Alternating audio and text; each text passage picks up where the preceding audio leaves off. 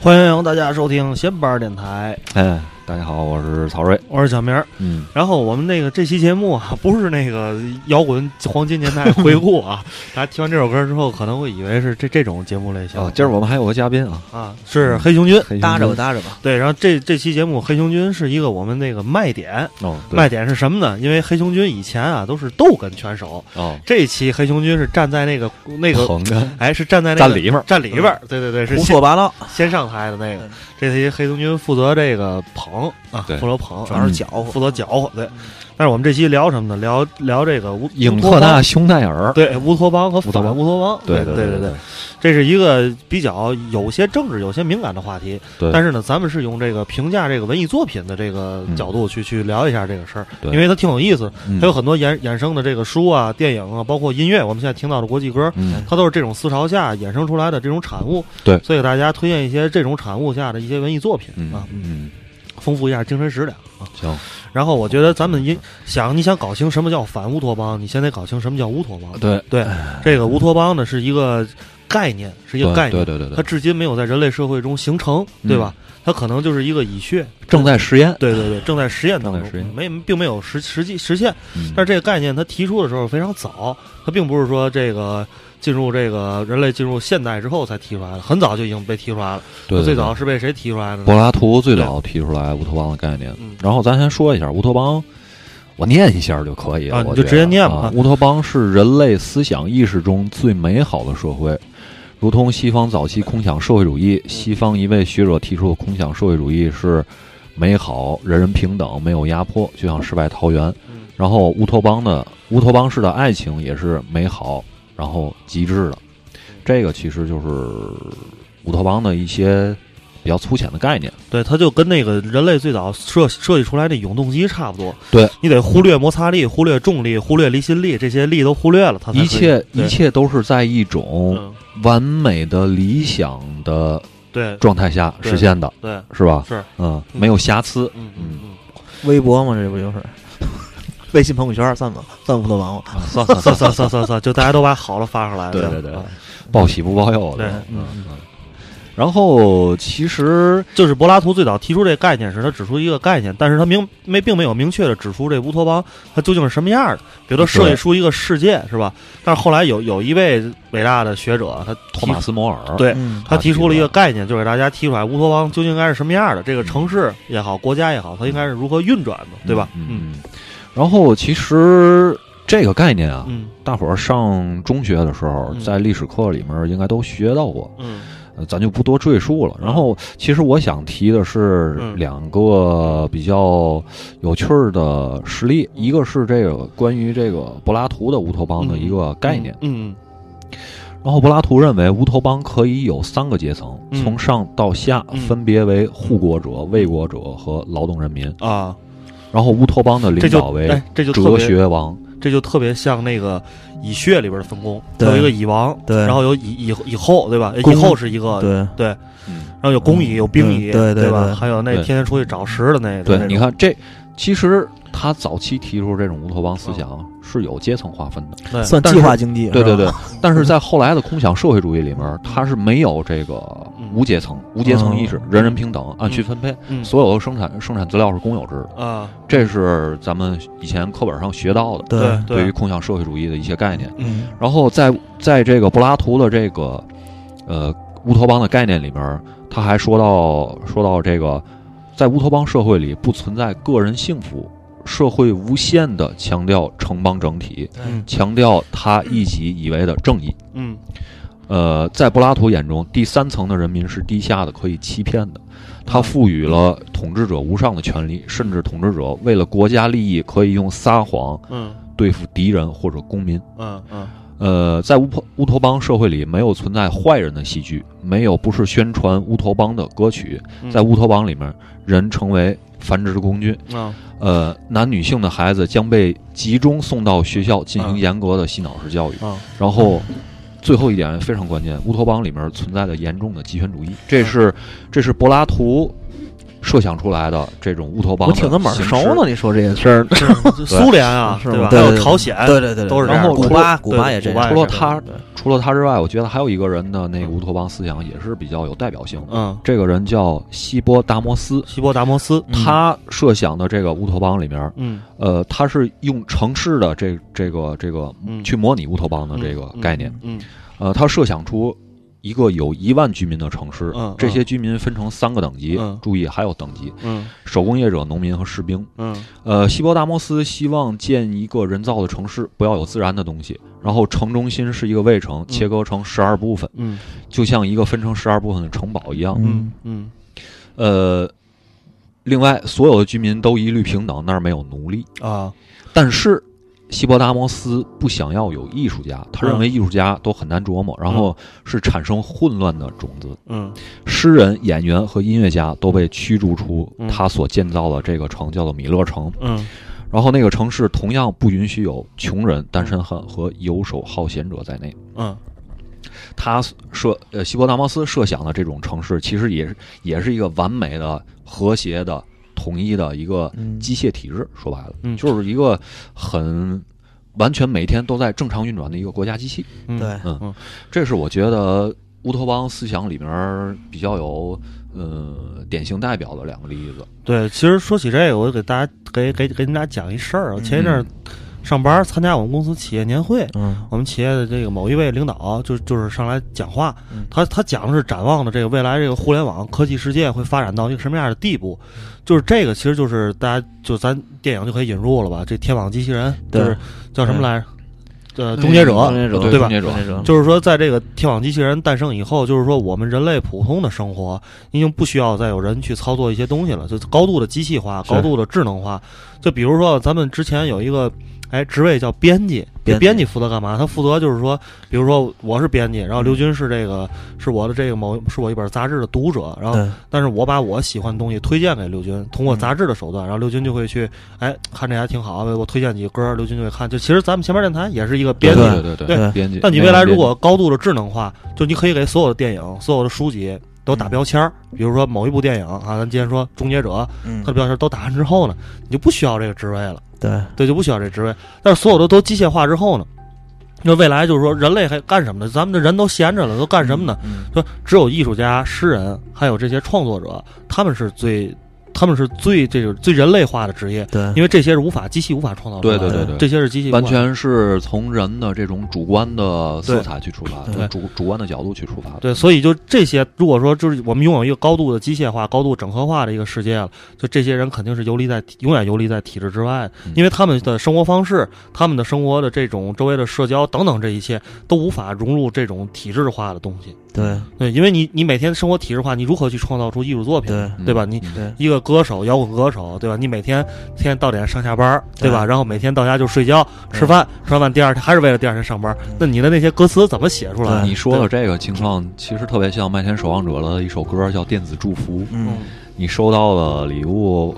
就是在以后的未来的社会里，你收到礼物完全都是零和一的祝福，嗯对，嗯，没有充满人性的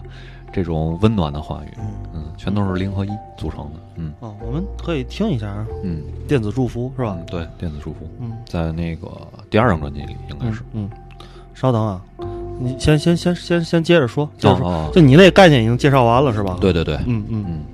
然后其实乌托邦说完了，嗯嗯呃，刚才通过我的描述，大、嗯大家可以想象到，啊就是有了这这种，嗯就是像柏拉图和希希伯达摩斯这种嗯嗯思想在里面之后，嗯嗯肯定会有嗯，反对这个嗯乌托邦的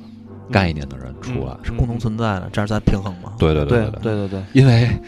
刚才我描述的这个社会，嗯我呃，我个人觉得啊，是十分邪恶的，嗯嗯，嗯因为它没有人性。嗯，对，嗯，所以肯定还会有和我想法一样的嗯一样的人人，对对对会站出来对，嗯提出他们的理论嗯嗯，啊，于是就有了这个和文化艺术相关的这些人就站出来，他们就会嗯写说书，要写书。那对人家文字书写是人类最早的工具，对对吧？它没有不需要任何乐器，我有笔嗯有纸我就能写，没笔没纸我在墙上也能写。对对，我一定要抨击这个。嗯然后就于是就是最早我们人类出现的这个反乌托邦的就是三本小说，嗯这三本小说后来成了指引一切科幻电影、一切科幻的这些东西的一个，呃，一个就是一个基石吧范，本对范本范本里程里程碑的一个东西。嗯这三部书分别就是《一九八四嗯》，这个是太熟悉了啊。对然对对嗯后《美丽新世界》对是这赫胥黎的，然后以及我们，对我们是前苏联的作家来来写的。我我们在这儿简单的给大家介绍一下这三本书，嗯因为可能我们就我们听众里面有些人可能不太熟悉这概念，那你知道这嗯三本书的梗概之后，你就会对这三这个概念有一个大概的一个了解。对嗯然后我先来介绍一下这个《美丽新世界》，嗯因为《美丽新世界》是这个老牌资本主义强国英国的一个作家叫赫胥黎，赫他胥黎他来写，因为这个就是你每个每一个作家他的本身的生活的背景，他生活在这国家，决定了他的这个文艺作品究竟是什么样的。对对因为他是在这种高度的这个资本主义化的世界里生活了很多年，所以他对这种体制是相当有发言权的。嗯然后赫胥黎呢，一生好像只写过两本书，是吧？啊，一本是《美丽新世界》，知觉之门对，另一本是《感官之门》。啊，感官嗯之门，感官之门就是讲他这个吸毒体验的，对，然后这个大门那个乐队就是从这个名字来的，嗯就是从这名字来，就是就是，所以就是赫胥黎非常重要。然后这本这本书里边啊，他描述了他描述了构想了一个未来化的世界，所有反乌托邦都是构想的未来对世界。然后他构想的是在公元二十六世纪左右，人类已经进入高度的文明化。那文明化呢，人类信奉只信奉一个神明，哎那这个信奉是谁呢？是汽车大王亨利·福 特，这是一个机械化的起源，一个机械哦代起源表对。是吧？嗯然后呢，公元的一九零八年是福特生产了第一个第一部汽车，嗯这这一部汽车是就是已经被称为世纪的元年了。就在这之前，就是古代了，就圣诞节那天对就不 提，对这天就是春节对，三十儿， 以嗯嗯 就以以这天作除为夕三十儿嗯。对，然后呢，这个在这个美丽新世界里，每一个人都是安居乐业，衣食无忧，啊，就你不用被这个今天什么家里暖气不暖和呀，嗯这明天操那个买这衣服太贵买不起，这种已经不成为问题了啊，嗯物质很丰富，物质相当极大丰富极。大丰富，但是就是家庭的概念、个性，甚至喜怒哀乐就已经基本上消失殆尽了。就是嗯每一个人的情绪就都没有已什么嗯人性了，没有什么人性，嗯大家都是螺丝母、螺丝扣。对就你是螺丝母，我是螺丝扣。革命螺丝钉你看，嗯这个就是跟刚才我说的那个嗯柏拉图和希波拉摩斯的那个理论里面对十分吻合了，已对对经对吧？嗯，然后已经地球上已经不存在农村了，嗯，所有人都所有都是城市，大家都在城市里面生活。嗯然后在城市里面呢，划为五个阶级，嗯这五个阶级就是用这个阿尔法、贝塔、伽马和德尔塔，然后厄普西龙这几个符号来哎那表你还示。是认识，哦， 西隆什么玩意儿这是？希腊字母，嗯嗯希腊字母用它们来代替，嗯，每一个字母都是一个阶级的人群。嗯这个阿尔法是最牛逼的，阿阿尔法和贝塔就是在这个社会金字塔尖儿的这两个阶层。嗯那这两个阶层呢，不是不是说选出来的，是由嗯繁育中心孵化培养出来的人来来干。基因，对对对，基基因因区别基因去决定的。嗯嗯然后伽马就是普通的阶层，然后那个德尔塔和厄普西龙就是最低贱，只能做普通的劳动力生活嗯且智力低下的这些人是这个这两个阶层。嗯，我估计到那时候，咱们应该就属于这这个阶层对了，对对，应该就是这种那。天快，每天都倍儿嗨哈，对然后呢，就是说这些那阿尔法和贝塔这两个阶层是怎么那个繁育出来的？它是经过严格的筛选，就是特别科学的这种，嗯包括受精卵在受孕的时候等等，嗯，最开始就是这样繁育出来的。啊，如果是一个合格的产品，那它就长大，长大嗯然后变成这个统治者，变变成管理者。嗯，那如果他这个这个人发现他性格有缺陷，或者发现他可能这个不太完美，嗯就直接就在胚胎时期就扼杀掉了。对，这是他构建出来整个这一个世界的一个这个嗯筛选的条件。然后这筛选的条件呢，就是管理人员会通过试管培植、条件反射、催眠、睡眠疗法、巴甫洛夫条件反射等等嗯这些、这些科学理论，去让一个人成为一个合格的人，合格的，合格的人，嗯对，成为一带个标合签格儿的合格的人，接班人，啊对嗯接班人嗯。然后呢，这个这个婴儿完全由试管培养，由实验室倾倒出来，不需要书，也不需要语言，也不需要声乐，就是嗯出来这人就什么都会了啊啊。然后也不需要负责任的性爱，人们已经就是人们已经麻痹自己的正当娱嗯乐，一有情绪问题就会用一种叫缩麻。啊哦，这个缩麻是一种没有副作用的致幻剂，类似于就是烟里的尼古丁，嗯就麻痹。啊嗯就所谓的这些家庭、爱情和宗教已经成为历史名词了。嗯社会的唯一箴言是共有、统一、安定。嗯就这三个词是社会的一切箴言。嗯但是这个呢，它就是说我刚才讲的那些是，就是说后来人们总结在这这《美丽新世界》这部作品中的这个呃，它所描摹的世界。嗯但是整个这个这本书的，如果大家读的话，它是一还是一本小说，嗯，它通过了一个男女之间的一个爱情故事，嗯就也是说，就是一个反抗体制的这样一个整体的故事来来讲述的这些概念，在故事中大家理解这个社会是什么样的，嗯对。但是我觉得故事就不多说了，大家有大家如果喜欢可以去读书，嗯对，对嗯嗯，这也就是《美丽新世界》嗯，我觉得就已经非常科幻化了，就是已对对经对，大家一会儿咱们聊到电影的时候，包括咱们仨人一会儿就可以嗯找到类似这种电影了，黑客帝国算吗《？黑客帝国》那必须算，黑对对客对帝国啊嗯对，必须算，呃，因为它是这样，就是反乌托邦的这个理论里面有很多反对国家的概念，嗯所以嗯嗯呃，它必须得借用这种科幻小说的题材去打造一个空有的对国度或者是世界，所以才能让人们想象出来，对就是预言式的这这嗯种。就是这么说吧，就是这刚才咱说的《一九八四》也是一部这种政治预嗯言。嗯然后，呃，他当他介绍的这个这个，我我跟大家大概说一下，啊嗯说一下这本书。然后他写的是一九八四年的世界呢，被三个超级大国所瓜分。嗯这三个超级大国呢，分别为大洋国、欧亚国和东亚国。哦，这三个国家在外部之间呢是战争不断，嗯，然后国内呢，呃，每个国家的内部呢是这种被彻底的，呃，国家内部的社会结构是被彻底打破的，然后实行的是这种高度集权的统治。对，呃，家庭这种概念也被打破了。然后呢，这个政府具有以具有监视与监听功能的电幕，然后控制人们的行为。呃，以对领袖的个人崇拜和对国内外敌人的仇恨维持社会的整个运 转，嗯咱们经历过，特别健康啊。嗯，对对对，然后政府呢，在这个在这个大洋国里面，政府分为四个部门儿。呃，第一个部门是和平部，负责军备和战嗯争；然后友爱部，友爱部负责维持秩序、镇压和严刑拷打；真理部负责宣传文教和篡改历史；嗯富裕部负责生产和分配。按照新化分别简称为嗯和部、爱部、真部、副部哎啊。呃，在这个大洋国的真理部里面，从事篡改历史工作的外围党员温斯顿，因为在工作中逐渐对这个所处的社会和领袖老大哥 Big Brother 产生怀疑了，哦嗯所以这个书这这本书的故事就嗯由这个男主人公的这个哎书被禁了吗？在咱这儿嗯没有没有，没被禁，我进了几怎么可能被禁咱呢？们是一个自由的国家，对呀对啊是啊有一本书写着拿号去做爱，那是哪个书？啊，那是我们，哦对那是我我就记得哎这个那时候。啊嗯嗯然后这是大概一九八四的一个梗概，嗯，然后还有一个特别重要的案例，嗯想分享一下，就是那个乔布斯的那个广告，啊哦，他在当时做苹果的广告时面，呃时候最最经典、最出名的一个广告就叫一九八四，有吧？嗯因为当时这个市场是这样分配的，嗯嗯呃，整体的市场是 IBM 嗯国家呃那叫什么呃国际商用机械嗯啊，是占大多数的这对个这个这个市场份额的。然后苹果呢，这个时候呃异军突起，嗯它想要呃更多的占市场份额。嗯这个时候，乔布斯就做了一个广告，这广告就叫《一九八四》嗯。在这个广告里面描述的就是呃书这个啊，书的《一九八四》里面的一些哦情形。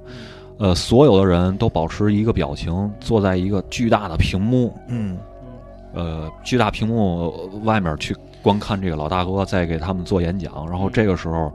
呃，这这个空间的大门被打开了，嗯然后有一个人跑进来，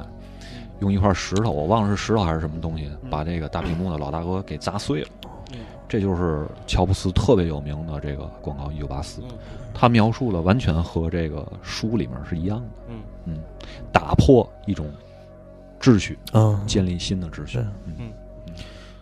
完事儿了哈。啊然后这这就是这个一九一九八四啊。嗯然后另外我们就说第三部吧，啊第三部是这个俄国作家，然后写了一本很著俄名国戏对对，写了一本很著名书叫《我们》，嗯这个俄国作家叫做尤金嗯扎米亚金啊嗯，这是他来写的这个这本书啊。这个嗯我们我们大概是这样的，它是一个日记体的一本小说，嗯，他写描述是什么呢？就是在未来世界里面的一个人，这个人的没有名字，这这是哦编号是吧？编号啊503对对对啊对对对编号的。他叫编号五零三。嗯这个这是以他的日记来呈现的，嗯这本书每一天都是他写的这个日记。嗯然后他是在这个社会体制内一个一个一员，就每天在工作啊什么的。然然后因为他呢是一个研究爱喜欢研究历史的人，嗯所以呢就是在这里边他是通过一个未来人去研究历史，对于嗯历史的看法去表达一些。因为在未来世界是这样的，人们的生活是被完全戒律化的。嗯就是你吃饭、睡觉、上班、下班、交通工具、做爱、生活这些，全部都是被被限制的。对然后呢，他就每天研究历史，他就觉得未来，也说是这个古人，就我们现在就属于对古人了嗯。就能是自由恋爱是吧？对对 对，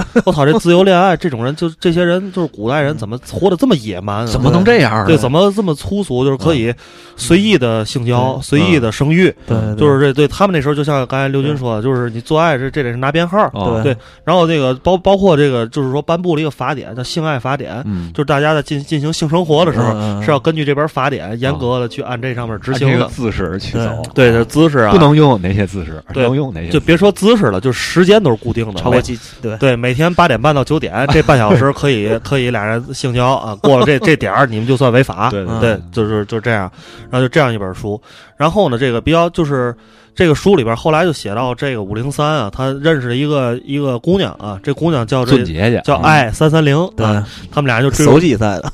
对对 对，他们俩人就坠入爱河了，对，嗯俩俩俩诺基 亚 就爱上对方了，对，然后后来之后他们俩人呢，然后这爱三三零也是一个地下反抗组织的一个、嗯一个一个女性，嗯就想推翻这个统治了。然然后他就跟这个，他在日记里就写到他跟这个女的如何参加革命啊，这这种。然后后来嗯俩人都被发现了，这女的被处死了，这男的被做了这个性爱幻想切割手术，嗯哦， 就是嗯把他脑脑叶片给切除了，嗯让这部分记忆丧失了。然后哦然后故事最后是在一种这个谢主隆恩的这种气氛中结束的，哦，就是这这故事，然后这个就大家都已经又恢复了平和的生活，大团圆对对大团圆的这种结局，就是他等于他这个日记是在他被切除了这个记忆之后，又开始回到了最开始的那种，就是对、哦对以前的那种故事，对，嗯然后。呃，书的内容就是这样。然后我介绍一下这个作家，特别有意思嗯啊，因为他是前苏联的作家，嗯这个扎米亚金呢，是这个白银时代的这个苏联的这个著名的作家。嗯然后他青年的时候，积极的参加了俄国的十月革命，帮、啊对帮助这个是个革命者，，对对推推翻嗯翻了沙皇的统治。封建统治，对他当时写这本书，也是为了建立新的制度才写的这本书，嗯然后让大家去领悟到这个。然后后来呢，我们这本书成为力作，然后在这个俄国文章上发表之后呢，扎米亚金就开始流亡法国，就就就在国内待不下去了。 混不下去了。对，然后这个，然后他是一个俄语的作家吧，最后后来就是被翻译成了英文，在国国外出版，就是嗯这本书才成为这个名垂千史、名垂青史这一本著嗯挺作。讽刺的也是，对，对是个讽刺小说，其实对斯 大林，斯大林怎么能允许有这样的作者存在呢杀掉，啊，我们听首歌啊，因为这三本、 ？OK，三本文学让大家有一点时间消化一下，嗯对咱们来听一首《迷墙》，啊苹果弗洛伊德这个《嗯迷墙》里边最重要的一首歌，叫《Another Another We Break don't in need the no Wall》。 education，啊对，那听。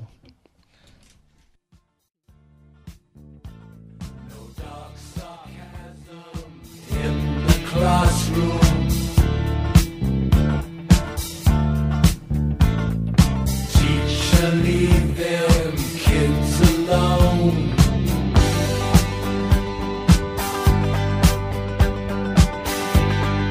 Hey, teacher, leave them kids alone. All in all, it's just a another brick in the wall.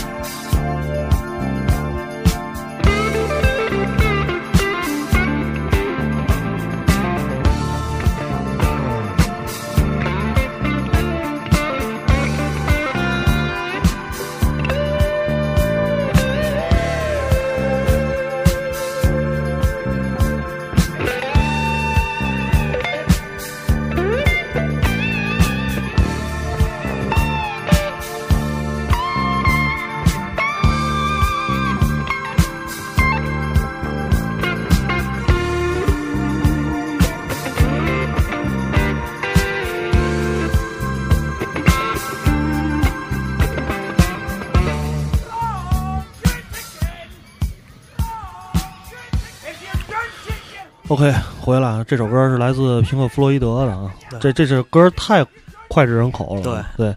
就是整个《迷墙》这张专辑里边，其实也是有着浓浓的反乌托邦情绪，整个这个反战情绪都对在这张专辑里得到过呈现。我我记不太清楚了，我看那个《迷墙》这电影里面、嗯有一个镜头是嗯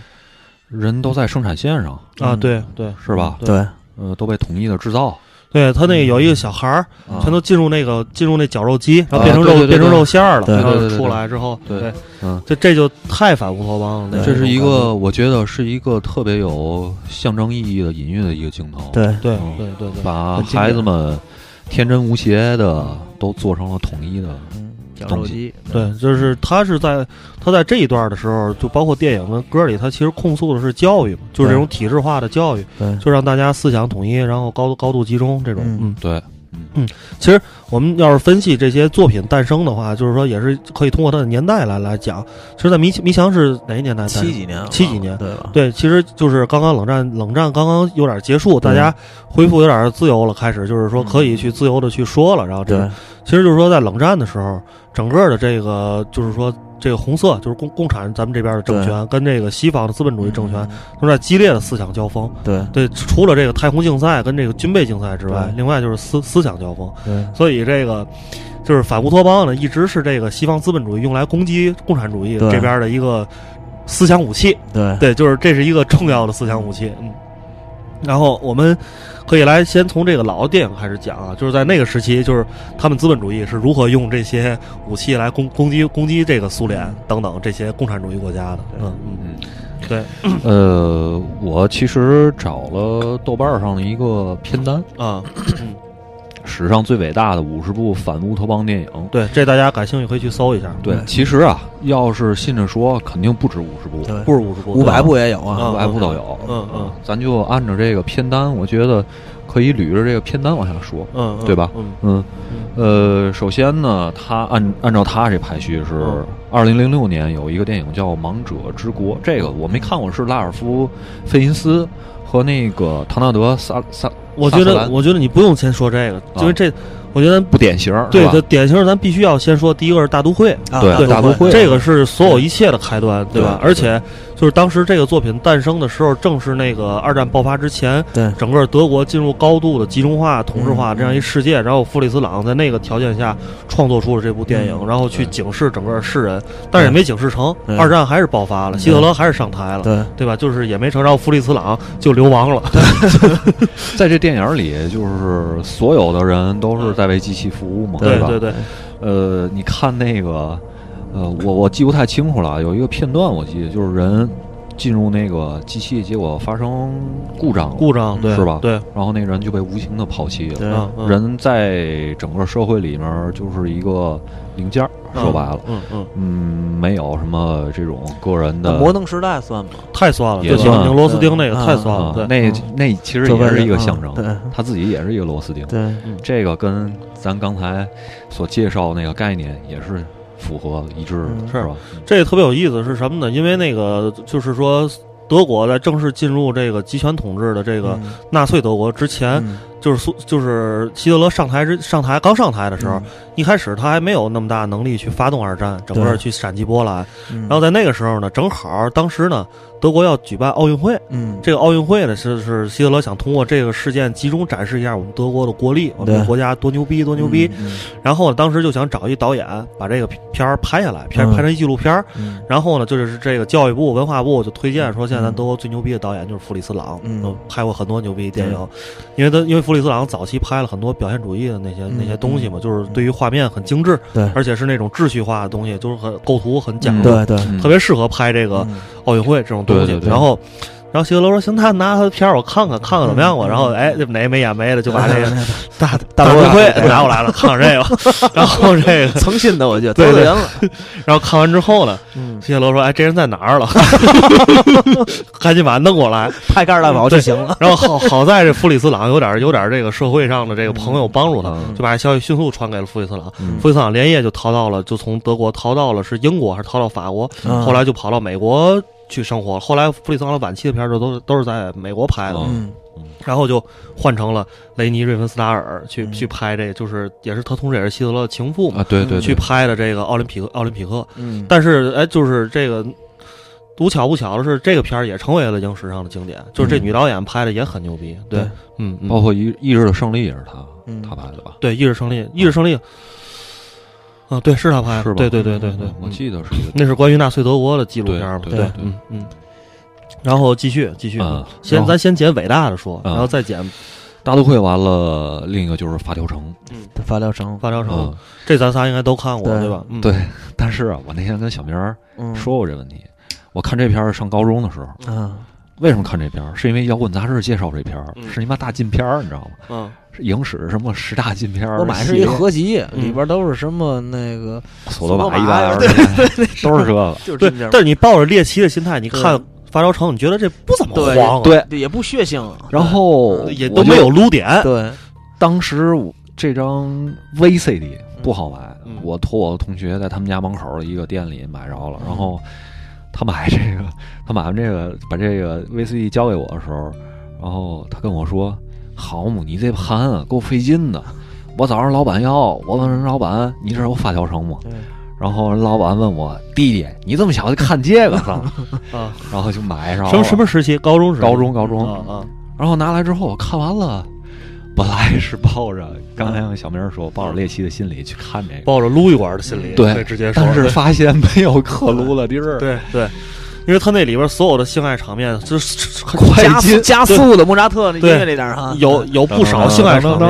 噔噔噔噔噔噔，是这个吧？对对对，但是都是特别冰冷的那些性爱场面，对就是完你完全没嗯有那种，它就不是那种色情片儿，对吧？是是那种，你嗯你是多大汉子刘鑫也十几岁，啊对？当时看明白了吗，没看懂，嗯我就觉得一一定很血腥、嗯色情，嗯然后看完之后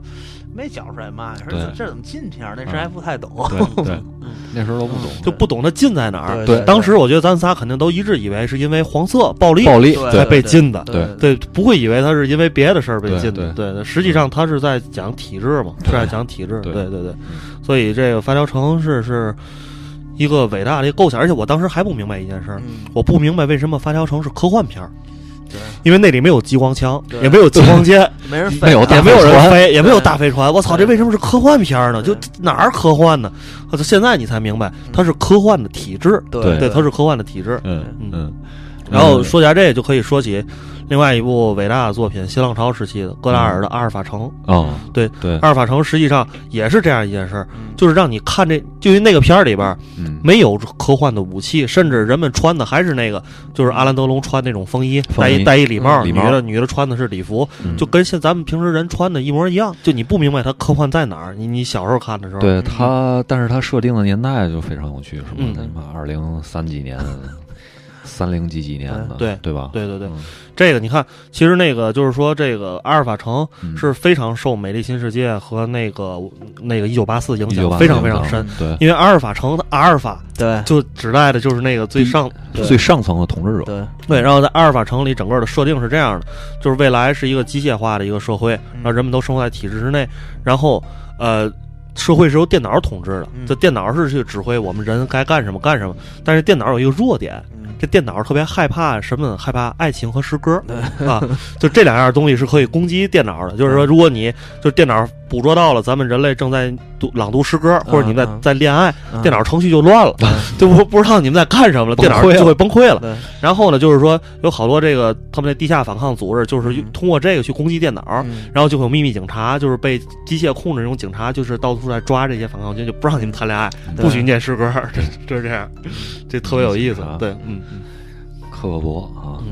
嗯，继续继续，呃，下面就是《银翼杀手呃嗯》，这个也是它不仅是这种反乌托邦电影的代表，还是这种赛博朋克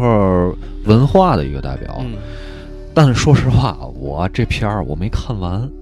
就是因为看半截儿就困了，睡着了。呃，他我我记得描述也是未来社会，嗯未来社会，然后世界是处于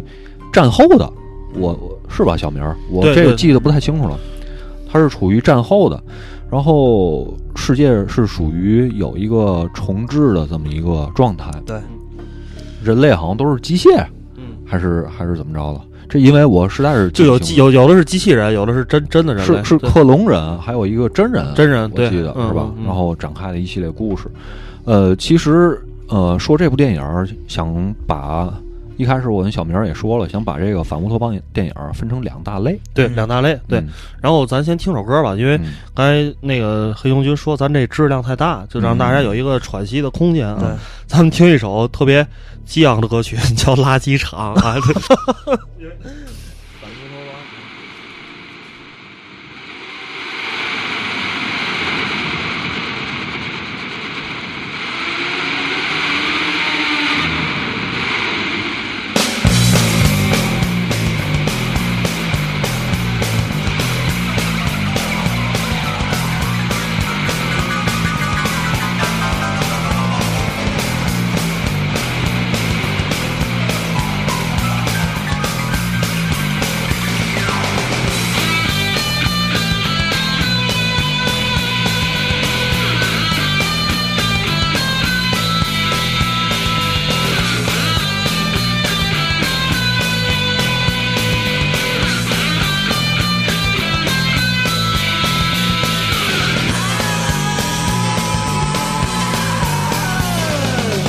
我们生活的世界就像一个垃圾场，人们就像虫子一样，在这里边你争我抢，吃了东西粮食，老了穿思想。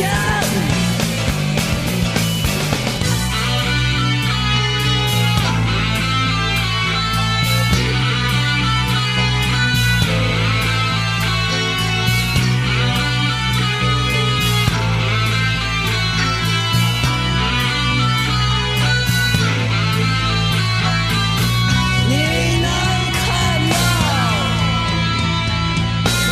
你不知道。你能看到，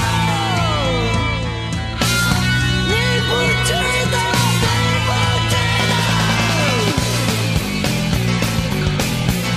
道。我们生活的世界。就像一个垃圾场，让你活着，你就不能停止幻想，有人减肥，有人饿死没粮，饿死没粮。饿死没人，饿死没人。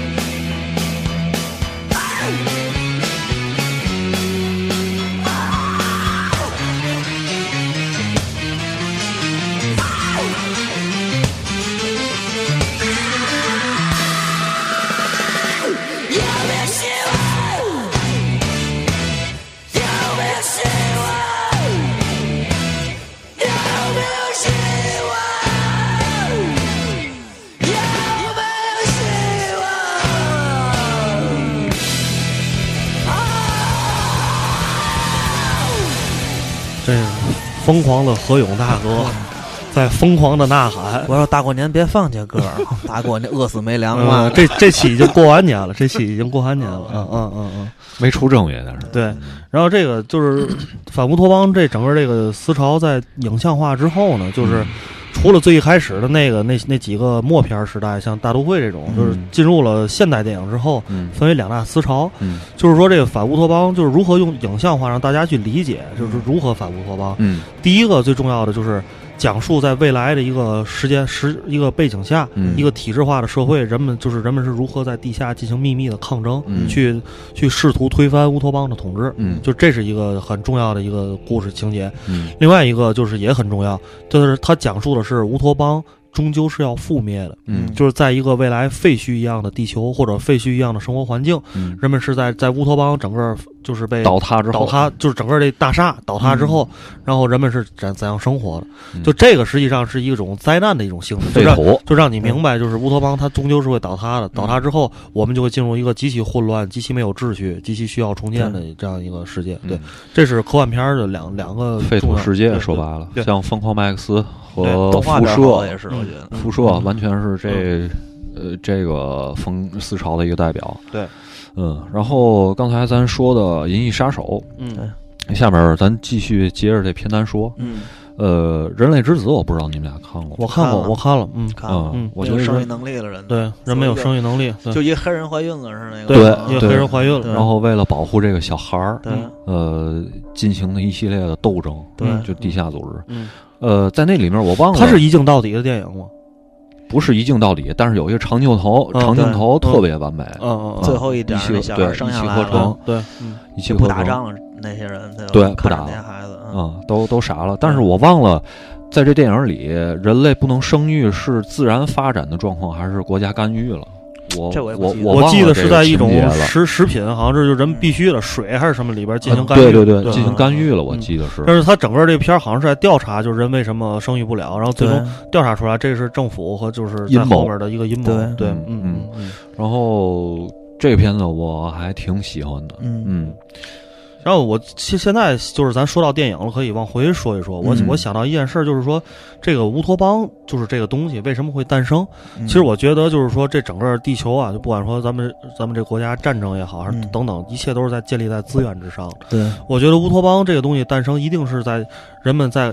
就是危机意识，就是对意识到恐惧对嗯恐惧这个嗯就是资源，如果不被平均的分配，那么穷人注定会被饿死。对等等，这样才会诞生出这种思潮，就是说啊，嗯那好，那如果现在有一个乌托邦，那大家可以集中的管理，比如说，就是说穷人富人都一样，咱们每餐咱们都吃嗯，两个荷包蛋按需分配一碗面，对吧？嗯就是这你就够了，这样咱们地球上这些资源就可以被无止境的使用下去，对对，而不是说出现浪费啊等等这对些情况出现了。嗯我觉得你这个你这个想法应该还是后期吧，我觉得，嗯因为早期的乌托邦像那个柏拉图他们嗯提出来的时候，它本身就是站在社会的这个高级的这个阶层，嗯所以它是需要用统治者的眼光去看待这个嗯城市的发展、社会的发展。我对觉得这是他们嗯想要稳定自己统治所设想出来的一种方式。我觉得这个也挺重要。嗯，然后说起这个，咱们就是说到这个下一部想介绍一电影，相嗯对冷门冷门一点，是一九七三年的美国出品的一部电影，叫做叫做《绿色食品》，嗯，真没看过，这你看过了没吗？看过，没看过，没看过真没看过。这个我给大家讲讲什么大概什么意思啊，就是它设定是二零二二年，嗯这时候地球已经被污染，已经被严重的污染，然后嗯作物都生长的很少，嗯嗯然后就是说水果、蔬菜这些新鲜的东西，只有人们在权贵阶层，这得花很高的价格嗯你才能吃到这你些。说是韩国吗？对 对，排骨、西瓜，对对就是西就是有一西瓜，咱就值得开一 party 了。对对，只能吃咸菜嘛。对对对，就嗯天天一就是这一西瓜都切成小块儿，那对几人笨瞧我，啊谁赢了谁吃赢一块谁儿，吃？对就就是这样一个社会。嗯然后呢，就是人们怎么续命呢？就是。呃，用一用一种就是有一个食品公司啊是政府在后边控股的，然嗯，然后它这个食品公司每周二会给大家发一种饼干，叫做啊绿色食品，嗯因为这公这公司叫绿色食品。啊然后呢，他告诉大家这东西是用黄豆和海水做的，啊啊，，因为这饼干是绿色的，所以大家都觉得其实是嘛做的，啊，其实你你你哦猜， 你猜，就是这是谜底，咱就不说了。然后就是说，一位居住在纽约的一个警察，啊嗯偶然间调查一起谋杀案，然后其实也是黑色电影的结构嗯，他就深入调查这个这个食品公司，啊，就发现这个公司后边的秘密了。嗯，然后发现这个饼干实际上不是用绿豆和和黄豆和那个什么做的。嗯然后说起这个，咱们就可以想一部近期电影，也是讲这雪国列车是吧？雪国列车对对对，雪国列车，就是讲这个的，吃虫子，对，是虫子、蟑，螂什么的。嗯对对嗯对这其实他在那个雪国列车，雪国列车那个东西，它整个从车厢尾部对吧，车尾，到车头，整个这分布嗯也是也是一一个个乌托邦的一个分布。从 grunge 一直到花里摇滚， 对前面都不是对，前面都是华丽摇滚， grunge， 后边都是果让吃。只能 grunge 了，对，只剩只剩 grunge 了。对，所以这部一九七三年这电影，也就是相对冷门一些，但是也推荐给大家来看一下。嗯然后咱再推荐几个这个比较，就是说大家可能看过的对，主流一点的，主流一点的这种科科幻电影，我觉得最知名的应该就是《黑客帝国对《黑客帝国》》。 《黑客帝国》是融合了这种，呃，反乌托邦，然后还有赛博朋克，嗯然后日本漫画，对，呃，中国功夫，嗯还有，中国功夫，S.M. 文化，啊啊，呃，融合了好多好多的一个多元的一个嗯片儿。啊，呃，沃绰斯基现在说说是兄妹，嗯然后那阵儿还是兄弟，嗯嗯啊呃，现在是姐妹，嗯，那时候是兄弟。嗯嗯啊，这俩人啊，就没这看是过姐嘛。弟吧？对，现现在俩人都变了，都变了是吧？都变了哦服了，这俩人干的所有事儿就是啊活出我本色。啊，对啊，所以他们一定得反乌 托邦，他们俩人就干的事儿。就已经没事儿，没事儿，嗯没没有那个没没有那正常人太会反干的传统嗯对了，对啊嗯呃，你包括他们后来拍的《云图》，还有《木星上行》，嗯以及有一个美剧叫什么来着，叫呃什么猎杀，超感猎杀，嗯啊超感猎杀》，超感猎杀，都带有这种元素、嗯这种色彩。嗯然后他们拍的《黑客帝国》是我还特别喜欢的一个电影儿。旗帜那是，这个电影儿我是上也是上高中的时候，我们同学告诉我，哎，那个过些日子有一部电影上映叫《二十二世纪杀人网络》， 嗯这是他最初的名字。嗯嗯他最初我看科幻世界的时候，好像嗯好像还是这名字，我记不清了。我是上初中看的，我看完这电影，我第一个动作嗯是买原声去了， 对，嗯啊太好听太牛啊了！什么来着？二十二世纪杀人网哦哦络，哦哦哦，嗯呃，这故事梗概我觉得就不用介绍了对，嗯嗯太耳熟能详了。嗯呃，但其实，在那里面啊，你整个三部曲看完之后，你会发现一个很有趣的东西，就是嗯尼奥在所谓的机器世界里面，嗯呃，他他他一开始从这个现实世界，对，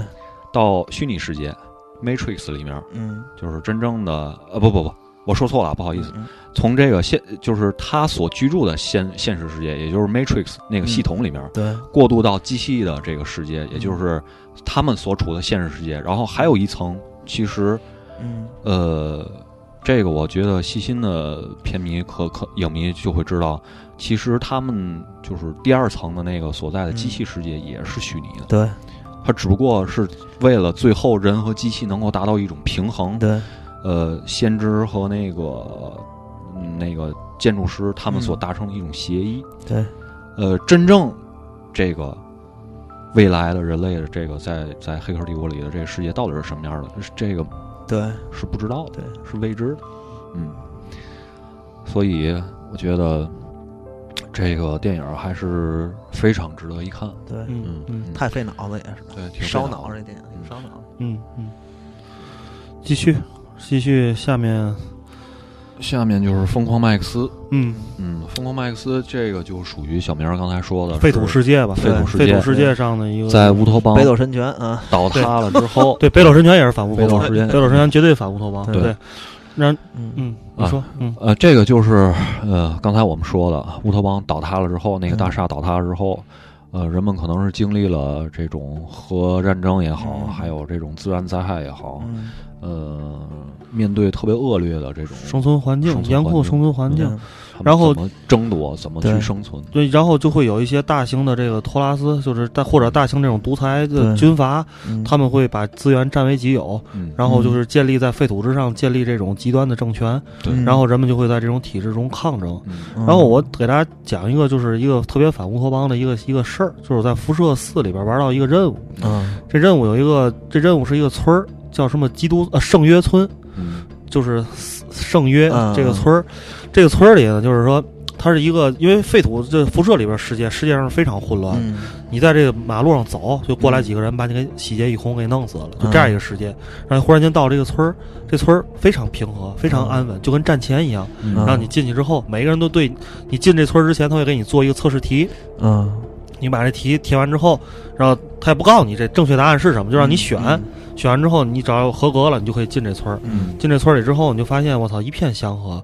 每一个人每一个人都非常的这个和平、和有和谐嗯爱、有爱，非常和谐。每个人都在干自己的事儿，有人在种地，有人在干这个。然后这时候，这村儿里有一怪人，这怪人是到这村里进来很长时间了，然后呢，所有人就说这个人特别有病啊，你别跟他聊天儿什么的。嗯然后你就跟这怪人聊天儿去，聊天儿就说这村里有一个小女孩儿失踪了，说嗯我一直在找这小女孩儿，但是所有人都说不知道这小女孩儿的下落，嗯说你有兴趣帮我查查这事儿吗？嗯然后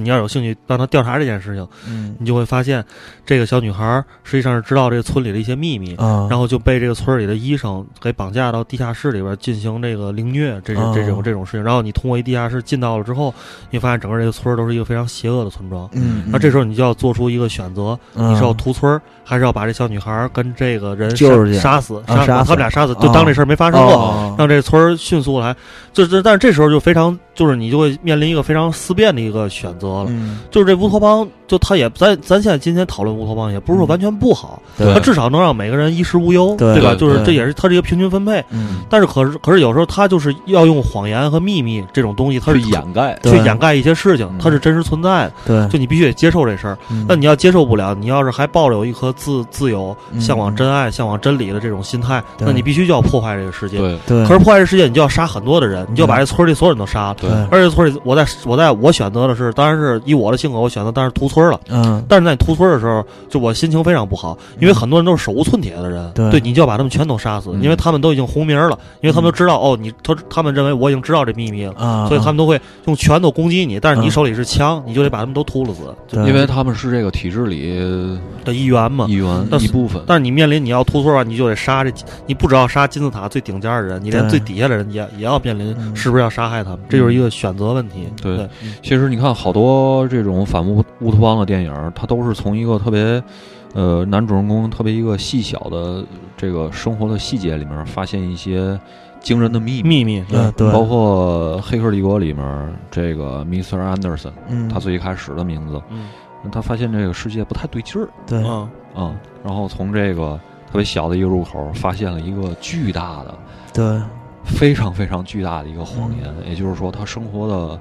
世界都是一个谎言，都是被创造出来虚拟其的。实我觉得其实很，我其实很现实，说的都是嗯，你我生活都是这样。对呃，但是我觉得就是，如果就是说我们在座的，尤其作为男性来讲，你接受了这种反乌托邦的思潮，它就是教给我们什么好事，就教我觉得教给我们一件事情，就是你要对一些事情抱有怀疑的态度，对嗯而不是要去盲目的相信一切的美好，嗯对相信一切的这这种是吧对？这也就是为什么可能咱们在座咱们仨人都不爱看韩剧，不爱对看那种极度美好的东对西，因为你会怀疑，操，这他对妈是这样的对对对，对吧？你永远会有这这样一种态度。反琼瑶啊，哎对对 对，相对可能一些就是呃是就是脏的、丑的，或者是这种更更这种呃平民化的东西，更可能会让咱们这些东会让咱们觉得这些东西是更真实的，更真实，对吧？？就那认为这种极度的美好是不存在的，对对？吧？嗯，对，嗯，所以说，你看，其实现在电视里放的这些，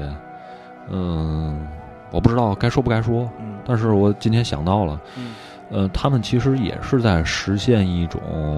秩序化的东西，对，系统化的东西。都是这样。因为我我觉得，因为是这样，就是说咱们从一个国家的这个管理和统治者来讲，乌托邦一定是最省事儿的办法。对就你一旦把这东西特别程序化了，对，就好管理啊，对对吧说白了就像生产线一样，对你把这个程序设定好，对呃，把原料备足，啊然后你就可以，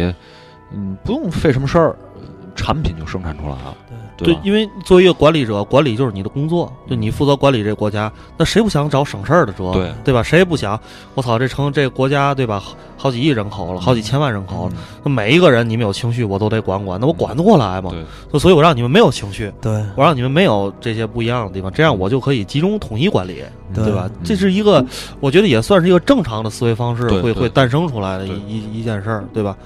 但是这个东西，如果你到了一种非常集权制的东西，它就会变得泯灭人性了，对吧？嗯。咱们再听首歌啊，歇会儿啊，回来再说会儿就差不多了。嗯，然后我们 放一首奇怪的歌啊，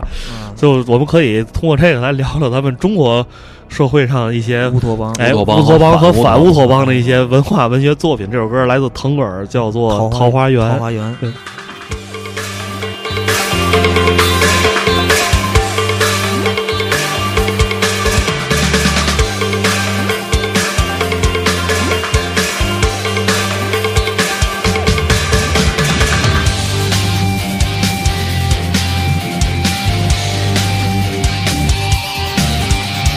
桃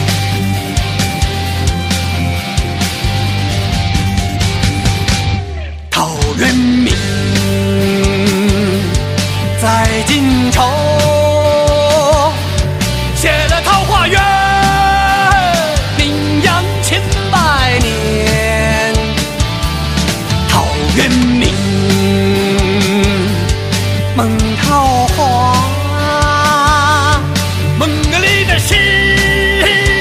美丽诱人，忧伤悲。桃花源，美人多。来了一个武陵人，桃花源里撞上了桃花运。来了一个武陵人，有祝福里醉酒点鸳鸯。一哦，个打鱼的这么有福气，一个打鱼的这么有福气。桃花源里美人多。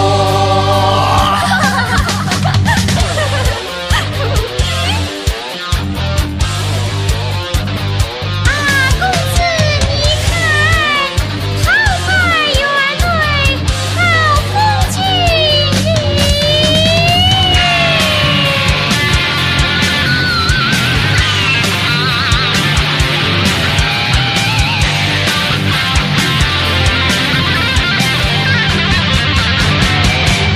陶渊明在晋朝写了《桃花源》，名扬千百年。陶渊明梦桃花，梦里的诗美丽诱人，忧伤悲。桃花源，美人多。来了一个武陵人，桃花啊源，这是来自腾格尔的《桃花源记》，太骚了。对我们一好朋友唱这歌唱巨好，对。 然后就是《桃花源记》，那是咱们小时候都学过一篇古文，对都得背过。对现在完全想不起来。陶渊明，啊，就是对，这就是讲他到了一个桃花源里，然后通过一条河找到一山洞，对过这山洞之后到了一个地儿，发现那里边都是安安安那个美好祥和，乌托邦，一个一个就是乌托邦邦，一。个乌托邦。所以就是为什么说这个《桃花源记》对于这个世界文学来讲，它是一篇很短的古文，对但是很重要，对对就是因为它是可能在我们试图发掘我们原始文明的时候，对能找到这是最早对于桃花源的，呃对于嗯乌乌托托邦邦的的一个个美好的一描个述描述，对对而且是合情合理的。对他那个他写的非常细，对这对对里边就是每个人在干什么，对对吧？就是写的非常细，嗯一个嗯美好的幻想。所以可见陶渊明当时得用了什么药儿才才能描述出这样。 LSD，关对键是对对，陶渊明，我记得当时这个故事背景是因为打仗是吧？对他打仗嗯就是逃逃离那个那个战争，嗯，所以发现这个，这也是对，呃，这种美好社会的一种向往，嗯我觉得，嗯因为实在是不想打我想仗。想那和平饭店了啊，周润发那个还有还有一个，小明儿，你昨天说哈哈的哈哈镜花园，啊，哈镜花园实际上也有一些这个乌托邦的色彩在里边儿。它是讲就是游历嘛，游历了很多这种奇怪的国家，什么双面国呀，对什么这个国那个国，就是这里边儿都有，它每一个世界都有自己的一个规律性的运作的机理。但嗯是他们在这些国家游历的时候，就找到了很多类似于 bug 或者其中一些事儿，就是对这样这样的一个中国的一个古典的一个名著，也也是也是挺有意思的。嗯，对，嗯，呃，这是咱国内的一些对乌托邦和反乌托邦的一些文学作品上的描述。嗯对然，后但是对近代就不太多了。对对嗯，嗯近代对，嗯，没有没有 什么。对，我觉得顽主算是反乌托邦，对就不苍板儿，对，三 T 公司啊对，反这传统，就是一种非常中国化的反乌托邦的一种形式。对嗯嗯，对。嗯然后咱继续说电影儿，你要说反乌托邦电影儿，《V 字仇杀队》是一个特别太代表性对了，太代表对，就是作基本上就是，复制，嗯就是对把文学作品那个复制。嗯，但是他是就你呃刘军应该看过，看过看就过， 《威斯仇杀队》，嗯他让你就是在一个非常过瘾的心情中去接受了这个反反乌托邦哦，究竟是一个非常形象化的给你表现出来的嗯这样一个对，那里好像也是也是约翰·赫特儿吧，演那个老对拉伯约翰我赫记特得，嗯然后关于这个电影儿有一个特别好玩儿的事儿，嗯是这样儿，咱啊，呃，电影频道放过这个电影儿，嗯啊，呃，我一开始我知道这个消息的时候，我很震惊，你知道吗嗯，我也在电影台里亲眼见过电影台放这个电影，我很震惊，因为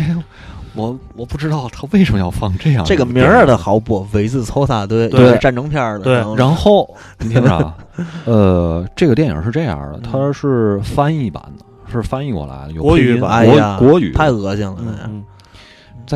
在他是为什么要这么做？啊对嗯电影频道的这个版本的《维兹仇杀队》里面他给剪了是吗不？是哦老大哥是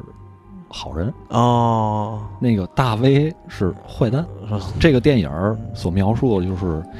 呃，我们这个这个老大哥是怎么逮这个坏蛋？嗯，嗯，其实说到这个，我们可以想一件事儿啊，嗯有时候恐怖分子和革命军只有一字之嗯差，对对换个名字就不一样了。对就你说，就是 ISIS，现在咱们普遍被接受的就是它是一恐怖组织，对，但你怎么知道它不是革命军呢？对它它是在打破什么呢？对吧？对就对啊，因为嗯我们的主就我们通过媒体，就通过别，因为我们没有人知道 ISIS，我们都是通过媒体报道，我们知道 ISIS 干什么，对吧？对，对，就这种事儿就挺有意思，相就是对来说对，倒，就是看你要不要怀疑这件事情了，对吧？你是嗯你完全不能客观的去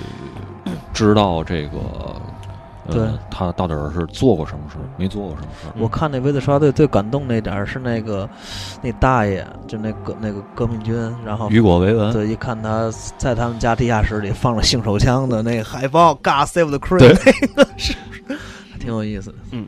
呃，然后我我再推荐两部电影，它不是科幻片儿，嗯它属于这种预言性的电影，就挺有意思的。因为我先先介绍一下，就是说，就是说，在这种西方的资本主义思潮里面，就是说，这个反乌托邦情绪有一是在有一另外一种情境下诞生的，嗯，就是因为这个欧洲和美国在极度发达之后，他们的他们去扩扩大了社会上的一部群体，就是中产阶级家庭。嗯，这中产阶级家庭在欧美是普遍存在的，对他们的生活是非常程序化的。对，啊虽然他们的生活嗯很稳定，也很富足，对但是他们就是每天很程序，就是这样去生活。所以这这就让一些年轻人，就是在他们还没有进入中产阶级之前，他们会对这种生活比较仇视，他们对不想成为这样的人，对嗯所以就爆发出这样一种情绪。对那比较集中的一部是这个意大利导演帕索里尼的《定理》，哦嗯啊，另外一位是日本导导演那个三只虫矢的《造访者 Q》，在这哦里是的 处女作。对对这两部电影，它讲的都是另外一种反乌托邦的形式，就是在嗯一个中产阶级非常稳定的家庭生活下，突然有一个陌生人闯入了这些人的嗯生活， 对，然后他用他自己极度反叛、极度没有条理甚至变态的手法，让这嗯个家庭里的人去接受了全新的生活方式，对让他每一个人都觉醒了。他嗯讲的是觉醒这件对事情，就是在这种接受了完全不同的生活之后，如何去觉醒，嗯然后如何去进行下一步的生活。嗯对，嗯嗯这是也是一个呃反乌托邦的一种形式，一种对一种文艺作品表达形式。嗯然后后面再说一部电影叫《极度空间》，嗯是约翰·卡彭特大爷的拍的片儿。这我偶是像，哦哦这这嗯对大爷骂头灰， 对，最主要是骂头灰。嗯呃，这是我跟小明儿也看了之前不长的时间看这片儿，他讲的也是是外星人嗯嗯呃统治地球，嗯然后他们通过那个特殊处理的墨镜镜片儿就能看到谁是外星人。嗯，外星人都有一张骷髅脸，对，呃，他们就通过一系列的联系这个地下组织，然后打破这个外星人的这个统治。最后，呃，去年约翰·卡彭特大爷在意大利好像开了一场演唱会，嗯他的作品作品的一个呃音乐会吧，嗯，然后开场好像就是这个《极度空间》这曲子。配乐那个，然后大爷直接把墨镜一戴，然后啊大伙儿就都明白了，啊所有人都戴上墨镜，我操，对向这电影致敬。嗯嗯，我觉得还特别好。是嗯，然后。这期节目也就差不多了嗯，然后再说说几个啊，就简单的说说名字就完，念念名字就完了。嗯，比如一五年就是前年上映一部电影叫《龙虾》，嗯然后一一年的《时间规划局》，嗯，然后这都是比较近代的，大家比较容易去吸收和理解的。末日微图算吗？没看过所以不知道啊啊。啊嗯嗯，就结构上嘛，至少对至少是这样的。然后包括刚才曹睿提到的《云图》，嗯然后那个《云命运图命运规划局》，嗯一一年的这有个。动画片儿，嗯，特别牛逼，就啊亚基拉。啊光明战士亚基拉，这个也是反乌托邦的一个啊嗯特别重要的代表作。嗯无论是从这个动画片儿、卡通的嗯这个地位上，漫画的这个地位上，还有这个它所代表的这个反乌托邦的这个代表性上，都是非常呃特立独行的嗯一部作品。嗯嗯 OK，今天其实差不多，因为我们刚才说了，就是反乌托邦电影，别说五十部，我觉得五百部500部都对都打不住，对说说不完，说不呃完说白了，你用阴谋论的这个眼光去看待一个片儿的话，你重新审视你看过的一部片子，对，你想吧，这个好多都是反乌托邦的电影。嗯嗯，咱们最后来听一首这个《绿色食品》这个这个这个电影里面的一首配乐，因为这嗯这首配乐非常浪漫，非常非常美，跟这电影不太不太符合。嗯但这个我也不知道，这个是一个首古典还是一首就是这电影的配乐啊。嗯咱们结束今天的节目，嗯好吧？好嘞拜拜，大伙儿。拜拜，拜拜大家嗯。